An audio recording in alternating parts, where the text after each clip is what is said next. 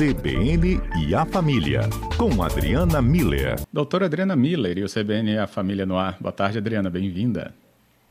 Boa tarde, Fábio. Boa tarde aos nossos ouvintes. Muito bom estar aqui. Agradeço também sua presença para conversar hoje sobre o âmbito familiar em que os pais observam seus filhos, aquela pequena criança exemplar irretocável seus comportamentos, seu desempenho escolar, né, sua, sua desenvoltura social também, mesmo pequena, chama atenção.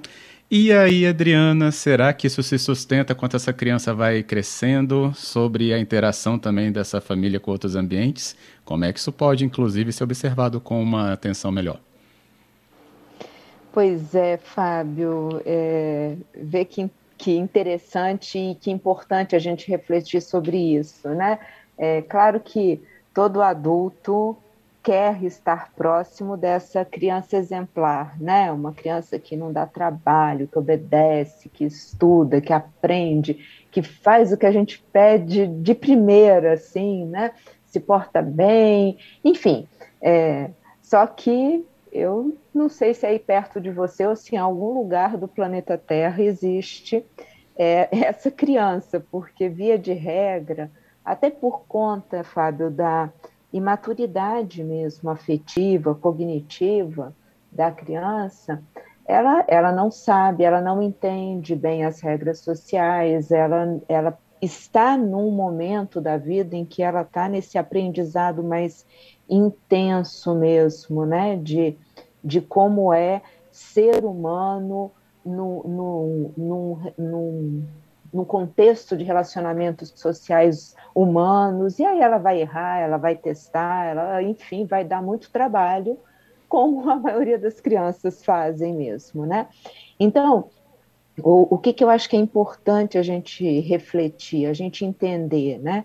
Que é, como é que nós adultos podemos lidar com, com as crianças, sabendo que a gente tem um ideal de uma criança exemplar, a gente tem é, a, a vontade de estar próximo dessa criança é, que, que não dá trabalho, né? Mas a gente precisa ajudar essa criança a, a se sentir bem, primeiro, com ela mesma, do jeito que ela é, e também a buscar, a ajudar essa criança a buscar entender, compreender e entrar nessas relações sociais que têm várias regras, várias é, situações para ela aprender. Como é que a gente consegue fazer isso, Fábio?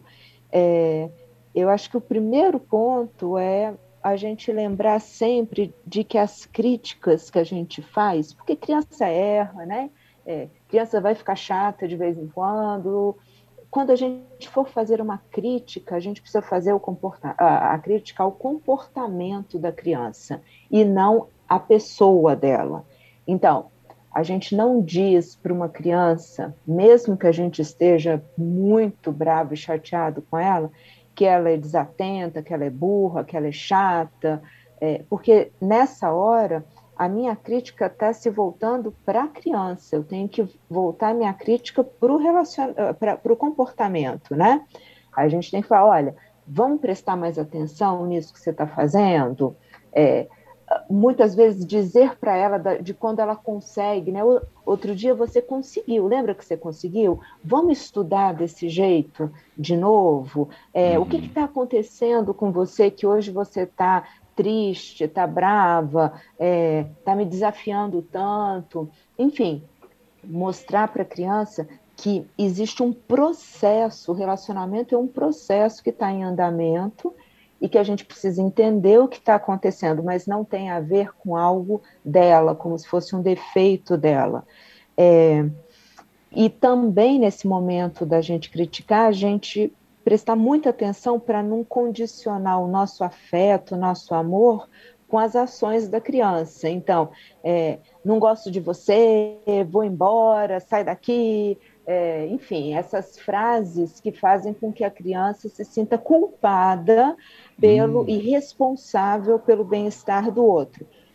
Qual o efeito disso? Por que, que a gente está falando sobre essa, esse cuidado que nós adultos precisamos ter ao, ao educarmos uma criança, ao nos relacionarmos com uma criança, é, na busca de mostrar para ela quais são os comportamentos esperados. Porque dependendo se, se, essa crítica for grande, se a gente está condicionando muito a, o, o, afeto às ações dela, é, se essa cobrança está sendo muito pesada, a criança vai começar a ter medo de errar, porque se ela decepciona, ela pode, os pais, ela pode perder o amor deles ela começa a achar que o bem-estar do outro é responsabilidade dela, então ela tem que acertar sempre, tem que corrigir tudo que ela faz, tem que fazer algo para deixar o outro feliz e acaba se submetendo ao desejo do outro. É, ela acaba entrando num, num padrão de viver buscando a aprovação é, individual, né, de, do que ela está fazendo certo, né? Nossa, é, palmas, aplausos, né? É, como se é, é, ela fosse uma boa menina, um bom menino, e então ela recebe atenção, afeto, carinho. Isso, Fábio, na vida adulta acaba sendo um bloqueio complicado, porque é, por conta desse medo de errar, de não ser aceito pelo outro, de se responsabilizar pelo bem-estar de todo mundo, as pessoas acabam tendo dificuldade em dizer não. Então ela diz sim, vai dizendo sim, vai dizendo sim, e, e vai se sobrecarregando, começa a ser muito uh, uma busca de perfeição, justamente porque não quer errar, uma autocobrança, se sente responsável pelo bem-estar de todo mundo. Então é importante a gente estar atento a isso, tanto na educação das crianças, quanto no reflexo disso na nossa própria vida de adulto, e olhar para a gente com mais carinho, saber o que a gente gosta, o que a gente quer, o que a gente é, se interessa e aprender também a dizer sim para a gente, né? Eu acho que esse, esse é o conjunto, né, dos efeitos dessa pressão social né, sobre essa cobrança de ser uma criança exemplar, uma criança perfeita. É. Não querer né, desagradar, e aí você não quer desagradar, mas não porque você né, tem uma decisão sobre aquele ato, né, mas é porque acha que sempre o, a opinião do outro vai prevalecer muito importante Exato. mesmo essa conversa. E já tem aqui até o Davi falando. É, ele leva até para um lado um pouco mais humorado, né? Sabendo se a gente hum. é, indicar, né? Onde tem essas crianças assim que aceitam tudo isso e obedecem tudo isso. Porque ele fala que já não tem criança na casa dele, porque o filho dele já é casado.